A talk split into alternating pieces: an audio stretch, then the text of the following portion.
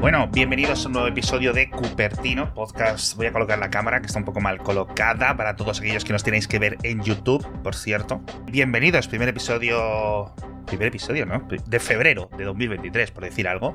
¿Qué tal estás, Matías? Sí, muy bien, muy contento. Ya tengo ordenador nuevo, ahora luego te contaré. Ya, por fin vamos a poder revelar, saber ese cliffhanger con el que nos dejaste en el anterior episodio, que no querías contarnos cuál había sido tu decisión, así rollo reality. Cero sorpresas al final, cero sorpresas. Eh, cero sorpresas porque siempre acabo comprándome un ordenador mucho más caro de lo que originalmente pretendía. Has caído, has caído en las manipulaciones de Tim Cook. Tim Cook nos ha implantado un chip, no era Bill Gates, era Tim Cook. Espera, déjame que lo adivine, déjame que lo adivine. A ver. De verdad que no lo sé, de verdad que no lo sé, de verdad que no lo sé. Si lo has puesto en el guion, no lo he visto. Lo juro, 100%. ¿Tiene pantalla? Tiene pantalla. O sea, no es un Mac mini. No es un Mac mini al final. No estaba diciendo. Oh". Eh, no estaba haciendo una tontería, estaba. Era una pregunta incisiva. ¿Se dobla? Se dobla. Pero no en el sentido de algunos productos antiguos de Apple, sino que se dobla de forma. No es. Lícita. Correcta. no, es, no es un iMac. O sea, estamos diciendo entre un MacBook Air y el MacBook Pro. Y como dices más dinero, yo creo que te has pimplado un Pro de 14 pulgadas. Me he comprado un MacBook Pro de 14 pulgadas. El M2 Pro. ¿Cómo lo sabía? El M2 Pro.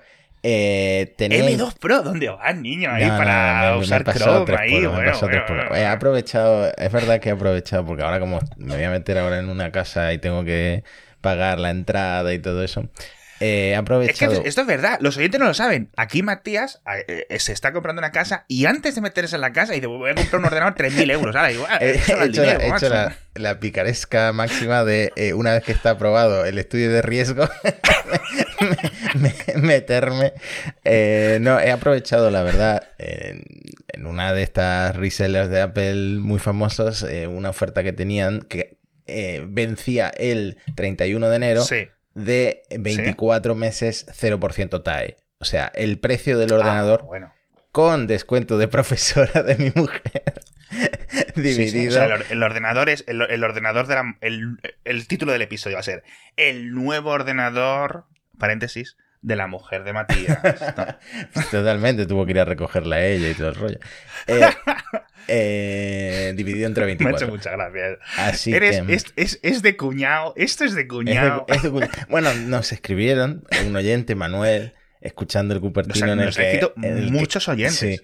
en el que hablaba del truco de la UNED, de que te puedes dar de alta en la UNED y tienes gratis Que ya no funciona, ¿no? Que eso ya no funciona con Unidays, que ahora tienen que conectarlo a través de la web de, la UNED o algo así. Entonces, eh, pues que ya no Te voy a decir una cosa alguna universidad habrá que sea muy barato matricularse. Sí, sí, no, no, no, eso ya en, en todos los foros ya han buscado la manera. Creo que hay una universidad, no sé si era la de Salamanca, que por 60 euros podías tener el email operativo.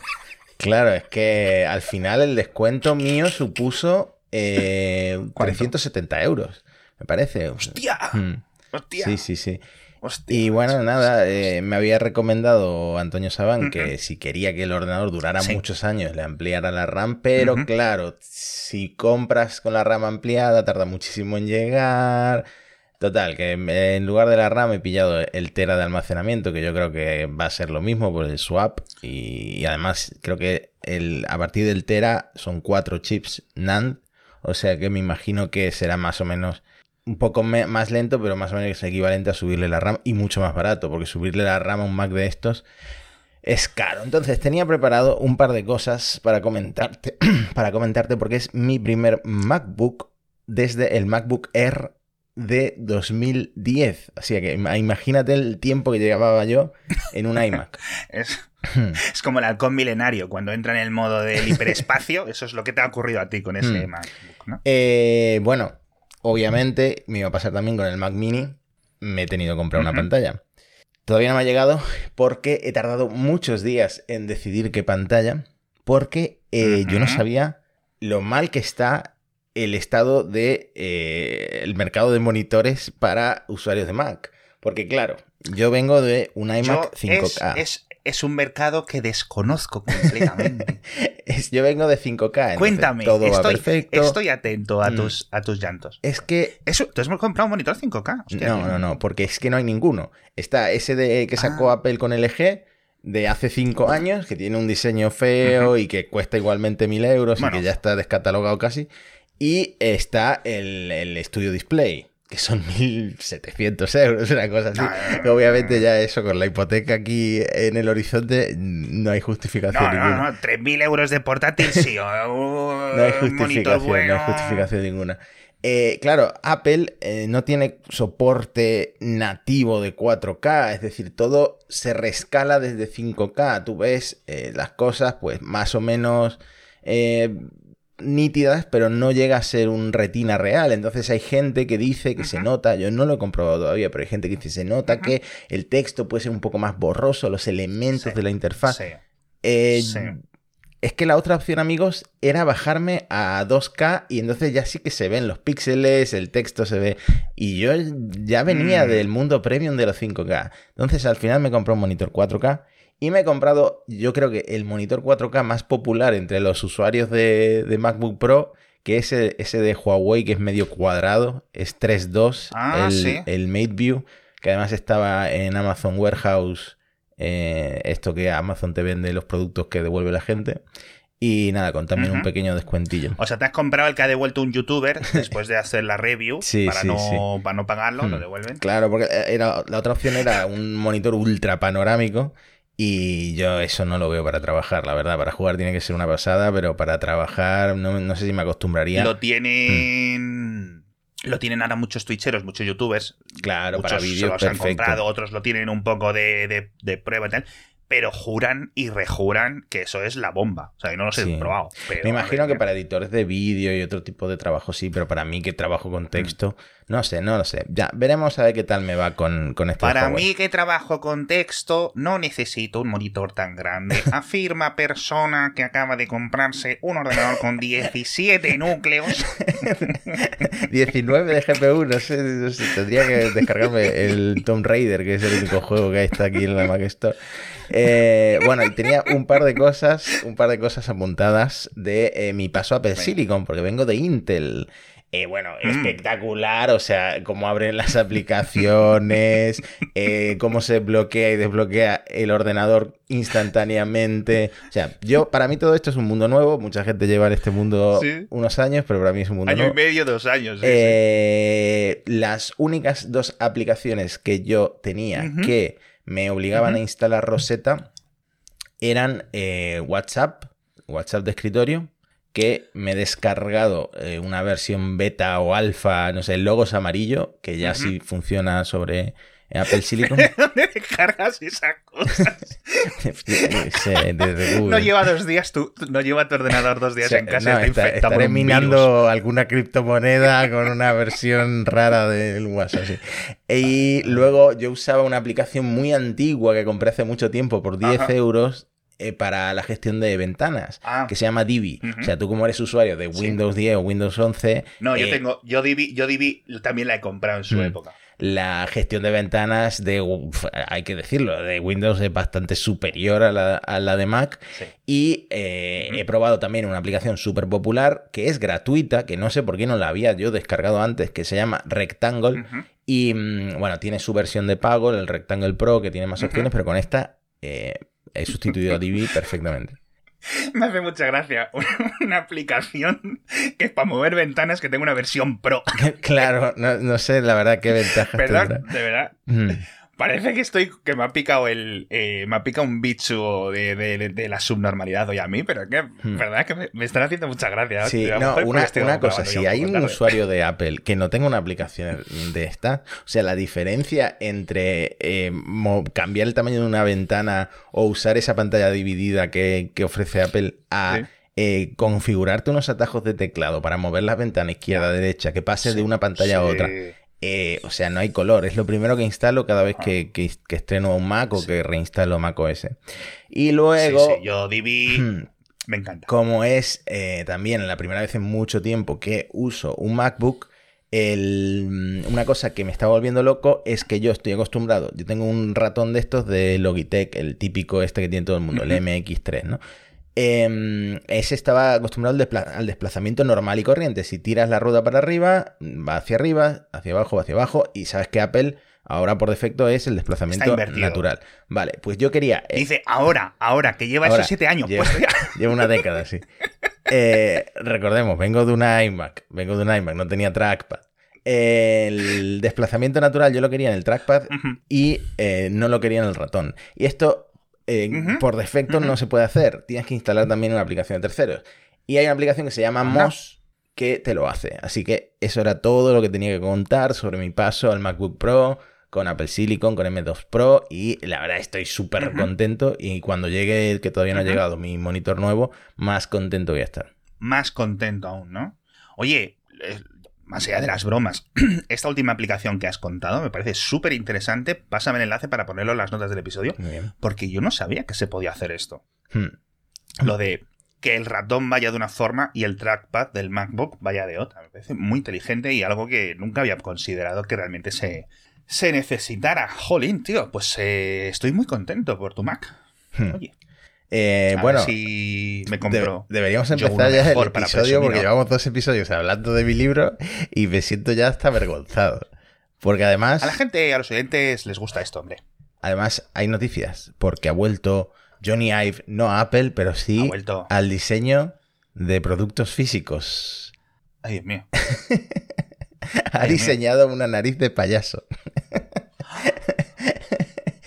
una nariz de payaso perfectamente redonda, dicen. Para la asociación. Me está cortocircuitando el cerebro porque mm. tengo tantos chistes diferentes para hacer ahora mismo que están bloqueándose las neuronas. Eh, cuéntame, espera, voy a compartir la imagen porque ya sabéis que los vídeos de YouTube, eh, amigos, amigos, que hay que pasarse por el canal de YouTube de Mixio para ver nuestros episodios con nuestras caras, compartimos pantalla y os enseñamos las cosas que estamos viendo. Dos euros con 50. A mí esto ya me sorprende. que cueste dos, libras y medio en vez de 18. Será el producto más barato de Johnny Ive en la historia porque hasta, hasta un cable de Apple te cuesta, no sé, 10 veces más.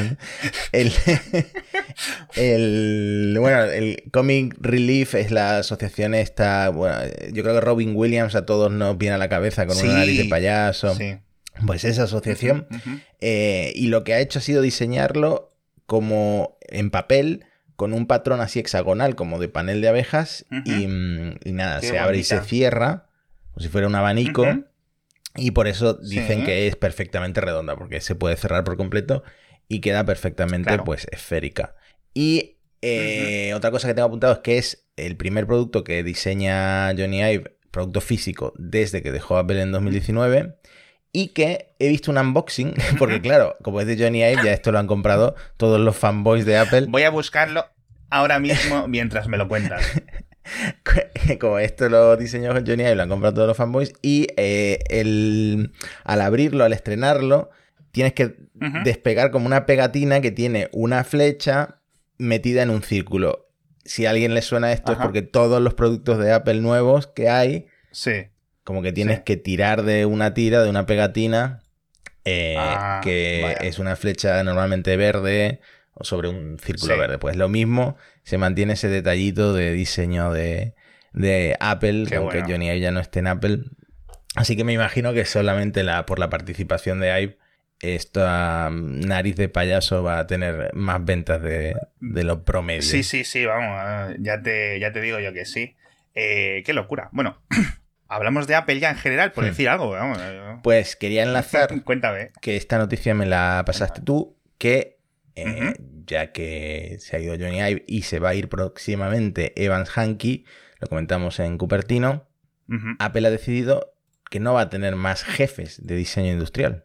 O sea, es un cambio gordo en realidad, porque ahora todos los diseñadores eh, van a reportar, como se dice en inglés, directamente a Jeff Williams que es el COO. Qué curioso. Hmm.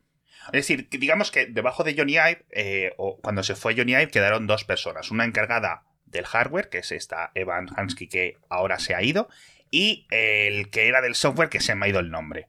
y que dentro del mundillo de los desarrolladores le tienen un poco de tirria, pues por las cosas de software y las cosas específicas, muchas que pues, les gustan, etc. Ni idea de estos dramas. Entonces, en vez de quedarse estos dos colíderes, ese señor se va a quedar como software, pero va a reportar directamente. Uf, bueno, hombre, Jeff Williams sigue siendo un catacrack. Sí, pero se le está poniendo un cara a Jeff Williams de próximo CEO de Apple, ¿no? Porque cada vez tiene más responsabilidades y, ha pasado ya por todos los departamentos posibles como supervisor. Así que nada, veremos, veremos. a mí me encanta el carisma de Craig Federighi, pero Jeff Williams tiene muchas más papeletas. Es que al final a Craig le quieres más metido en temas del día a día. Y ser el jefe es un rollo. Hmm. ¿Sabes a lo que me refiero? Sí, sí, sí. Es un rollo y al final va a estar desaprovechado. Hmm sin tener yo ni puta idea, ni haber estudiado un MBA, ni cosas de estas de gente... Eh, sí. No, es que Jeff Williams es muy continuista respecto a Johnny, a, perdón, a Tim Cook. Y mm, quizá eso es lo que quieran, no sé, por las últimas resultados financieros, no sé si es lo que quieren los inversores, pero hasta ahora ha ido muy, muy, muy bien.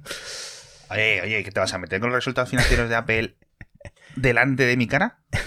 si quieres los comentamos, está un poco más abajo en el guion. Después de cinco años de beneficios, beneficios récord, quiero decir, eh, ah, han roto racha en este último trimestre porque los ingresos netos, los beneficios han caído un 5% interanual. Eh, bueno, 5% no es mucho, pero han ganado 4.500 millones de dólares menos. Se va a la ruina. No, no, llega el coche al final, ¿eh, Matías? Mira, un dato. Apple, llevaba 15 trimestres puntuando positivo, rompiendo récords en beneficios netos. 15 trimestres con récord tras récord, tras récord, tras récord, tras récord. Sí, sí, sí, absolutamente. Ese 30% de la App Store que decían, hablaban de 20.000 millones. No sé si se, referían a la cifra de 2022, etcétera, pero oye. Mm. Eh, bueno, esto tiene que ver también un poco por lo que he entendido, eh, porque no escuché la llamada, de verdad, me fui a la cama yo tranquilamente, estas cosas son muy tarde, o estaba haciendo el boletín. Y y no le presté mucha atención a los resultados. ¿Para qué os voy a engañar, queridos oyentes? Pero sí, una cosa que me pispé era que recordemos todos los grandes problemas que ha tenido Apple en las fábricas principales del iPhone, en este iPhone City, en la ciudad de Shenzhou, en China, que hemos comentado hasta la saciedad, tanto aquí como en, como en el programa diario. Y al final, pues eso han sido iPhones que no se han producido. Hemos visto los problemas en algunos momentos para conseguir un iPhone estas navidades, porque no había suficientes unidades. Y menos iPhone, menos dinero. Quiero decir, dos más dos. Y eso es lo que dijo Tim Cook. Dice, sin estos problemas, seguramente hubiéramos tenido el, digamos, el, arrojo financiero suficiente. Es decir, que no hay mayor problema. No es que la gente haya dejado de comprar. Sí es cierto que ha habido una caída del mercado de ventas de los smartphones. Lo has visto, ¿no? En 2022. Hmm. Es que también es normal, ¿no? Menos... Ya no se actualizan los teléfonos tanto. No sé si tendrá que ver pues, con la hmm. subida de precios, la inflación y tal, pero es que ya no tiene la gente necesidad de, renovar tanto los teléfonos, que duran muchos años ya los teléfonos, ¿no? Yo tengo una teoría. Yo tengo una teoría. Porque esto, a ver, la, la estadística es. En 2022 se han vendido unos 1.200 millones de teléfonos de smartphones en todo el mundo. Es una cifra increíblemente baja, y me vais a permitir que abra Mixio para que os lo enseñe si queréis, pero es como desde 2013 aproximadamente que no se vendían tan pocos teléfonos, ¿vale? Es decir, la caída es, es grande, ¿vale? Entonces, esto ha afectado a Apple, ha afectado a otros eh, un poco menos que al resto de fabricantes, pero sí es cierto que, al final acaba de, afectar a Apple. Jolín, no encuentro ahora lo que, lo que compartí, porque compartí en, en Mixio una gráfica muy, muy chula pero bueno. Te, cuento un eh, par de cosas de los resultados financieros. Más de 2.000 millones de dispositivos activos. Yo tengo unos cuantos ya. Tengo el Mac, tengo un Apple TV, que no sé si cuenta. Tengo el iPhone de mi mujer. Pero bueno, 2.000 millones son, son bastantes. Hmm. Más, son más, más de mil millones. Y, y menos que 3.000, ¿no? no, pero sí es cierto. Lo, siento, chicos, me haces grabar tarde, pues vengo con el chip de la tontería. Eh, es triste, es triste la verdad, pero sí es cierto. Tu teoría no va muy desencaminada. Cuando grabamos este boletín, estuve intentando buscar algún tipo de informe que midiera los meses, ¿no? El, el periodo de vida útil de los teléfonos, etcétera. Sabemos que los de Apple están muy por encima del de otros fabricantes, principalmente no por algún secreto más allá del software, sino porque Apple principalmente vende teléfonos de alta gama, que suelen durar más en todas las marcas. Es decir, no es un secreto. Yo creo, y esta es mi teoría, porque no he encontrado realmente el, la cifra, es porque cada vez son más resistentes los teléfonos y cada vez es más complicado realmente eh, romper una pantalla, que sigue siendo el principal motivo de cambio de, un smartphone. Pues tiene sentido, tiene sentido. Y es, bastante impresionante lo que aguantan los últimos Gorilla Glass, Victus y el de Apple, que es como superior o especial. Es bastante impresionante cómo aguantan las caídas, la verdad. Y eso que la mayoría de la gente tiene su cristal templado, tiene su funda, pero aún así eh, aguantan mucho más que, que los modelos anteriores. Bueno, récord, dice Tim Cook, absoluto de Apple Pay en España y esto es una cosa que es verdad, en España somos muy early adopters de, muchas de estas cosas como los pagos contactless, ya me vas a decir, llevamos 10 años con los pagos contactless o más, ¿no? Eh, es verdad, pero luego vas a otros países y, ves que no, es tan común y que no puedes pagar incluso en algunas tiendas con Apple Pay. Y sorprende, en España pues mucha gente lo está usando y es eh, un país que va de récord en récord. Por cierto, Apple Pay Later, esto de financiarte las compras, la propia Apple, se va a lanzar muy pronto en Estados Unidos. Veremos cuándo llega a España. Mm, curioso, curioso. Pues tengo ganas de que llegue esto a España, tío, la verdad. Tengo ganas de que llegue esto a España porque me gustaría probarlo. Y, creo que es un método sencillo, además, ¿no? Para, para todo este tema de las financiaciones. Pero ahora, como está tan raro todo este tema financiero mundial, no sé, la verdad, no sé lo que, lo que puede acabar ocurriendo. Em, no sé si decirte que me cuentes algún rumor, no sé si decirte que... Mira, por hablando de lo de España, ¿has visto lo de Twitter Blue? Que ya está, ya lo puedes pillar en el iPhone. Hmm, muy, muy curioso. Y hay mucha gente muy confundida porque la gente está subiendo capturas, porque ahora te sale en la aplicación de Twitter lo de Twitter Blue a la izquierda y tal, em, está subiendo capturas de los 11 euros y la gente se pregunta por qué algunos lo tienen a 11 euros y otros lo tienen a 8 euros. Y la, explicación es muy sencilla. Elon Musk ha hecho eh, lo que le hubiera gustado hacer a muchos desarrolladores de aplicaciones antes, que es cobrarte más en el iPhone eh, por el 30% de, de Apple que en la web. Y ya está. Sí, sí, sí. Y ya está. Y es que es lo que hay, es el acuerdo que llegó ese en aquella cita específica con, con, con Tim Cook hace unos meses. Le dijo, ay, lo del 30%, Apple, compañía malvada, y dos horas después ya está más eh, manso, ¿no? Que, que, nadie. Pero bueno, el tema del 30%, el tema este de lo de los cobros, no creo que le quede mucho recorrido, sinceramente. No creo que acabemos el año con esto, como poco en la misma situación en la que está ahora, ¿vale? Es una cosa que llevamos hablando mucho aquí, etcétera. Dicho esto, Matías, te voy a comentar el patrocinador de esta semana. ¿Me dejas? BP nos patrocinó el año pasado como 4 o 5 semanas. Un montón, un montón. Y había unos descuentos muy buenos con los planes de ahorro de gobierno, etc. Y esos planes se han acabado, pero en BP siguen con los 10 céntimos por litro, está muy bien, es mucha pasta al final que te puedes ahorrar repostando en las estaciones de BP. Entonces, ¿qué es lo único que tenéis que hacer? ¿vale? Solo tenéis que entrar en mibp.es, que es la web esta que os estoy enseñando, ¿vale? Y en mibp.es os podéis descargar la aplicación para el iPhone, es esta, ¿vale? Entonces, aquí la veis y ya está, ya está. Esto es lo que os sale. No tenéis que hacer nada más. Una vez que eh, veis este código QR que os estoy enseñando aquí, es lo único que tenéis que enseñar. Y ya está. 10 céntimos ahorrados por litro. 20 litros, 2 euros. ¿Cuánto es la última vez que te ha regalado alguien 2 euros, Matías? Pues creo que nunca. ¿Nunca nadie te ha regalado 2 euros? 2 euros. ¿Y 2 euros con 10? 2 euros. ¿Y 2 euros con 10? No, no, soy yo de tener dos euros en la entrada para cuando vienen los repartidores de comida darle dos, dos euros. Pero al revés nunca. Ah, ¿tú, ¿tú das propina? Muy bien. Bueno, pues si respuestas en BP, cuando vuelvas a casa ya tienes el dinero ahorrado para la, para la propina. Echadle un vistazo, porque sigue mereciendo mucho la pena. Sé que muchos nos hemos ahorrado muchísimo dinero estos últimos meses con esta aplicación. Además, vas acumulando puntos para los regalos, un montón de cosas, ¿vale? De verdad, muy, muy, muy, muy chulo uno de nuestros mejores patrocinadores porque al final, oye, tiene sentido, es una cosa que todos ahorramos. Cuéntame otra cosa, macho. ¿Qué me quieres contar? Venga. Bueno, ya que has dicho lo de los rumores, tú sabes que acaban de lanzar el Galaxy S23, que está todo el mundo ahora pues probando la cámara, que es muy sorprendente, que tiene la Atentos, atentos, atentos oyentes a nuestro patrocinador de la semana que viene. bueno, spoiler. Tiene, pues el Ultra tiene esta cámara de 200 megapíxeles que es eh, bastante mejorada respecto a las otras cámaras de 200 megapíxeles que hay en Android. Se ve el, detalle muy chulo.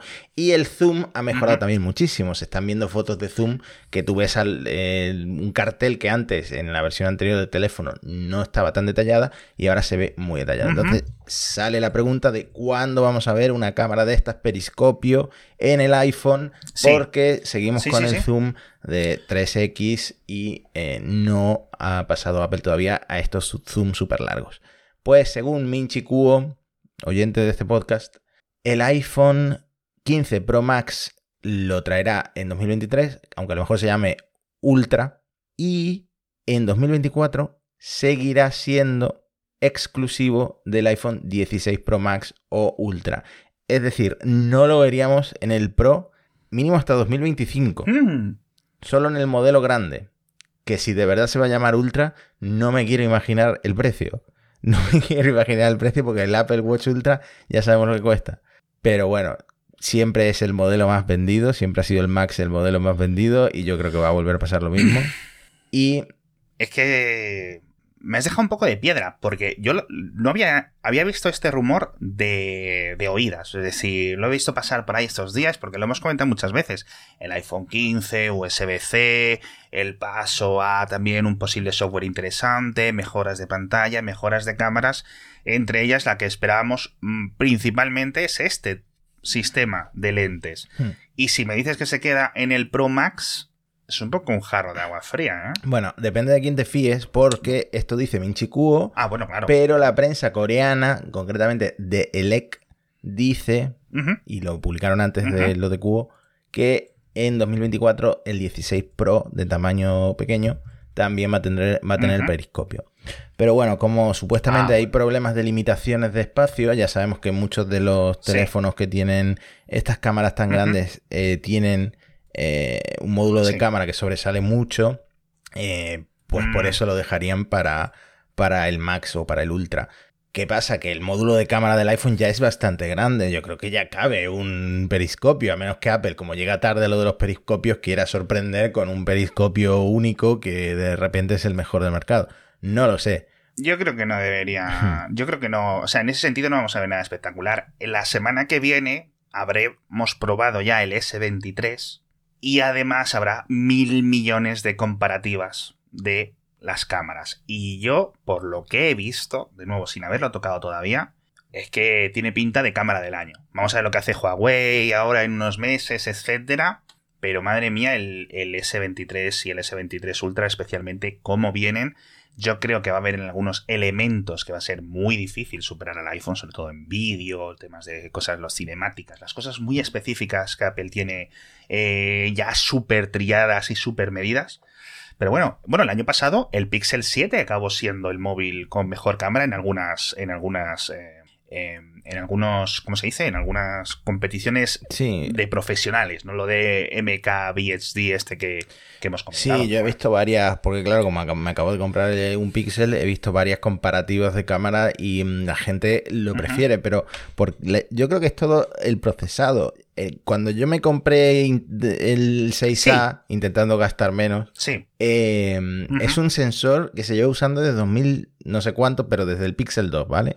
Y estaba tan optimizado el procesado de, imagen de, ese sensor que las fotos, por lo menos en la pantalla pequeña del teléfono, eran espectaculares siempre. Entonces, em, Google hace un procesado más agresivo eh, para que resulte más llamativo que el de Apple y por eso ganan todas las comparativas. Sí, es cierto que es un tema, exacto, es un tema hay mucho tema de percepción en los temas de retrato, por lo que estás diciendo tú y lo llevamos diciendo muchas veces, sobre todo desde el Pixel 2, que fue como un salto y la gente decía, la cámara no es tan buena, pero da esta sensación como que engaña hmm. en cierto sentido, pero que al final, una cosa, eso también es un poco el efecto placebo, las mejores fotos son las que tú piensas que son las mejores fotos.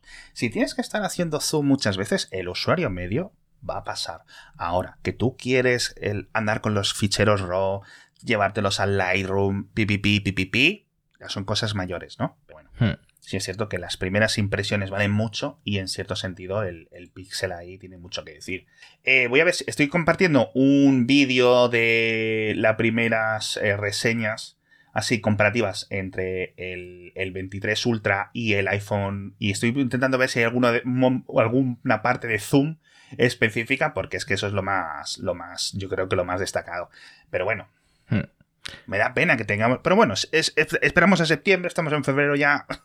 Como quien quiere decir, ya está aquí, ¿no? Sí, y luego que no sirve de nada, porque si tienes Instagram y usas mucho Instagram y es importante para ti, el iPhone sigue siendo 10 veces superior en, la calidad de las cosas que se suben a Instagram. A ver si Samsung consigue llegar a, no sé, algún acuerdo con Instagram, con TikTok, etcétera, para que la calidad se equipare, porque eso es lamentable, la verdad. Yo sí es, sí es cierto que, con el tema de Instagram, yo como no lo uso, pero sí es cierto que al final es lo que es, es un tema de software, de la propia aplicación, más que de, la, de las cámaras. Entonces, la gente que tiene un Galaxy, etcétera, y que se lo quiere currar, se, lo se lleva las fotografías o los vídeos primero a un software intermedio y luego ya lo comparte en Instagram. Pero ese es un poco un rollo, sinceramente. Hmm.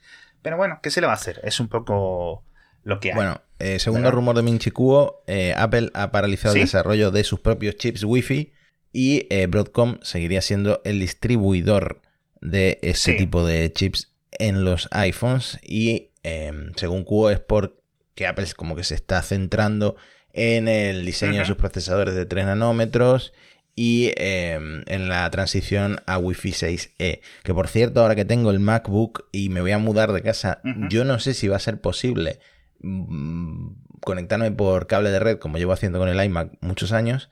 Así que estoy planteándome pasarme a, un router de estos con Wi-Fi 6E.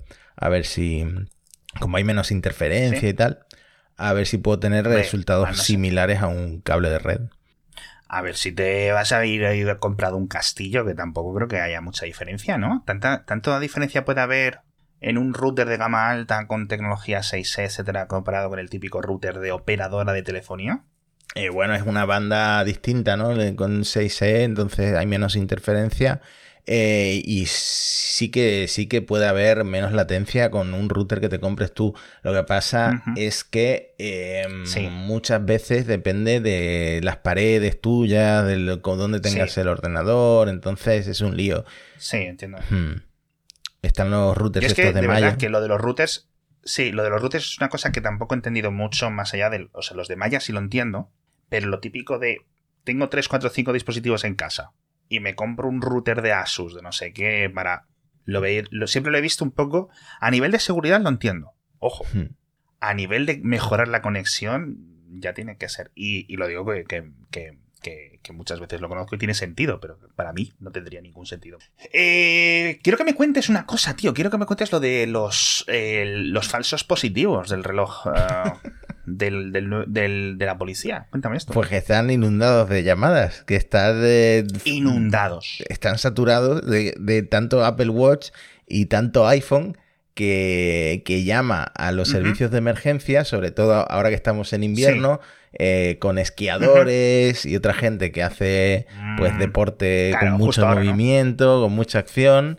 y, mm, y, no sé, me imagino que a lo mejor con caídas o lo que sea, estos teléfonos, estos relojes empiezan a llamar a los servicios de emergencia, alertando a todo el mundo, gastando seguramente eh, pues recursos y, y dinero, pero bueno, eh, si esto salva vidas también no sé qué decirte, la verdad, porque... Sí, exacto. A ver, yo creo que esto, eh, primero, aquí esto, recordemos, se están centrando en los esquiadores, que claro, es ahora la primera temporada de esquí, desde que han llegado los nuevos iPhone y los nuevos Apple Watch con este tipo de medidas, ¿vale? ¿De acuerdo?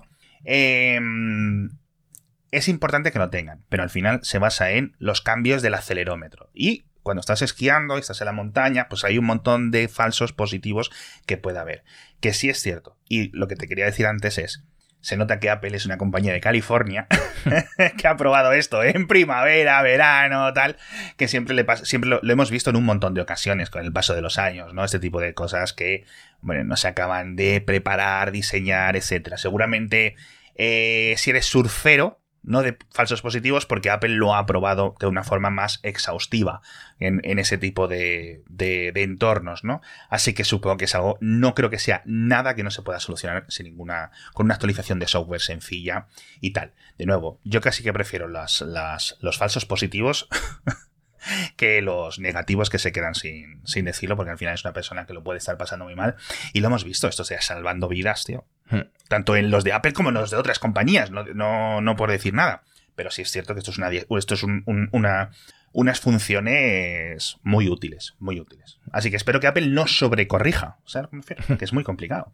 No, no, no. yo creo que es una de esas funciones que va a copiar todos los desarrolladores, o sea, los fabricantes de teléfonos y de relojes, porque no, es realmente útil. No, y otro, a ver, otros fabricantes de, de smartphones de otros lo, han tenido antes que Apple, pero sí es cierto que al final, pues cuando Apple lo pone, pues a nivel de popularidad, sobre todo cuando estás hablando de gente que se va a esquiar en Estados Unidos. no es la gente que tiene un Motorola de estos de prepago, ¿sabes? En, Estados Unidos, que se compra, que rellena la tarjeta en la gasolinera. Pues mucho hate últimamente contra los esquiadores, ¿no? Por esto de que no hay nieve y, los ricos se quejan y tal. Ah, sí. en redes sociales hay mucho hate contra los esquiadores. bueno, a ver. En California hay más nieve que nunca, dicen. Ahora mismo por lo visto, dice, hay el, eh, unos niveles de nieve como 200, eh, perdón, 200 veces, ¿no? Eh, el doble de nivel de lo que se esperaría, en plan un récord desde el siglo no sé cuánto. O sea, una absoluta locura lo que ha nevado estas últimas semanas en, en la, lo que es la Sierra Nevada de, que es como se llama en, California y todas estas grandes cordilleras que tiene allí. Así que a lo mejor están por ahí, por esas zonas de, de las montañas rocosas, un montón de peña. Eh, jolín, tío. Bueno, son problemas buenos que tener, ¿no? Al final. Oh, mi reloj me quiere salvar la vida. Se preocupa demasiado por mí, mi reloj. Y al lado uno con una Xiaomi de estas de 10 euros, ahí muerto y desangrado. Y... Estoy usando yo ahora mismo, como no tengo el iPhone, estoy usando una pulsera de Xiaomi, pero no la barata barata, no, la que cuesta 100 euros, la Pro. Como, como detesto la vibración. O sea, la gente que tiene el Apple Watch no sabe lo que tiene. la vibración del Apple Watch, esa caricia que te hace en la muñeca, en comparación con este taladro que me despierta por las mañanas a las 8. no, de verdad, de verdad. Este, este, yo creo que es nuestro episodio más fanboy, ¿eh? Esa caricia, no sé qué, ay madre mía. Bueno, Xiaomi ha sido patrocinador, a lo mejor no vuelven cuando estén escuchando este programa la próxima vez. soy, muy fan de algunas cosas, pero de, la vibración no. de la vibración no. En fin, eh, volveremos la semana que viene nosotros, ¿vale? Vamos a hablar mucho de esta comparativa. Tenemos un montón de rumores, un montón de cositas que no nos hemos querido centrar. Eh, deberíamos haber contado por encima de las cosas de los nuevos HomePod. Tampoco hay mucho que contar, ¿verdad, Matías? Eh, algunos dicen que suena mejor y otros que suenan peor. Así que yo no sé a quién creerle. Le creo a Ángel Jiménez que dice que suena un poco peor, menos contundente, pero... Ah, pues ya, Ángel suele... Yo la verdad que rara es la situación en la que mi opinión se desvía mucho de la de Ángel. Bastante centro. Y además es el jefe de Conda, con lo cual no puedo así. Me quita el podcast. Muchísimas gracias a todos por estar con nosotros otra semana más y nos vemos la semana que viene con más cositas de Apple. Hasta pronto. Hasta la próxima.